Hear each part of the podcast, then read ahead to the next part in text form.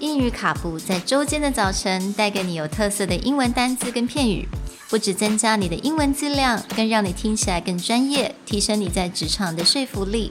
英语卡布早晨一杯知识加倍，English cappuccino, your morning cup of knowledge.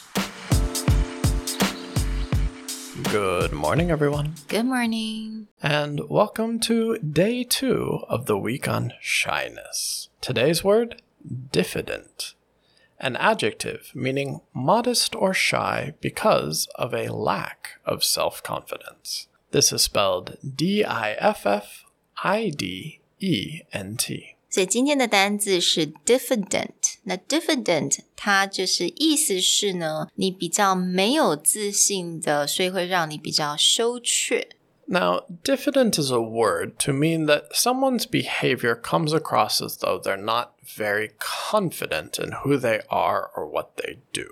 This can make them feel a little bit awkward or someone who doesn't really believe in themselves. 我在想，其实应该每一个人对于某一些部分，sometimes you know public speaking or certain skills, they're not very confident, so they may be a little diffident. Again, diffident 它并不是就是 shy, so diffident 是因为你没有这个自信，lack of confidence. People who are diffident tend to apologize a lot or excessively talk about, oh, they really can't do it, or I'm so sorry. The example of this actually comes from the wonderful 90s rom com Notting Hill with actor Hugh Grant. And Hugh Grant has a stereotype of playing a character almost always. He's very diffident. He, it's his sort of charm where he apologizes a lot, he corrects himself, but it gives him that sort of boy next door, like cute but a little bit shy feeling. 所以我相信大家应该还记得这部电影《The Notting Hill》。OK，如果你还不完全不知道这个电影的话，你可能已经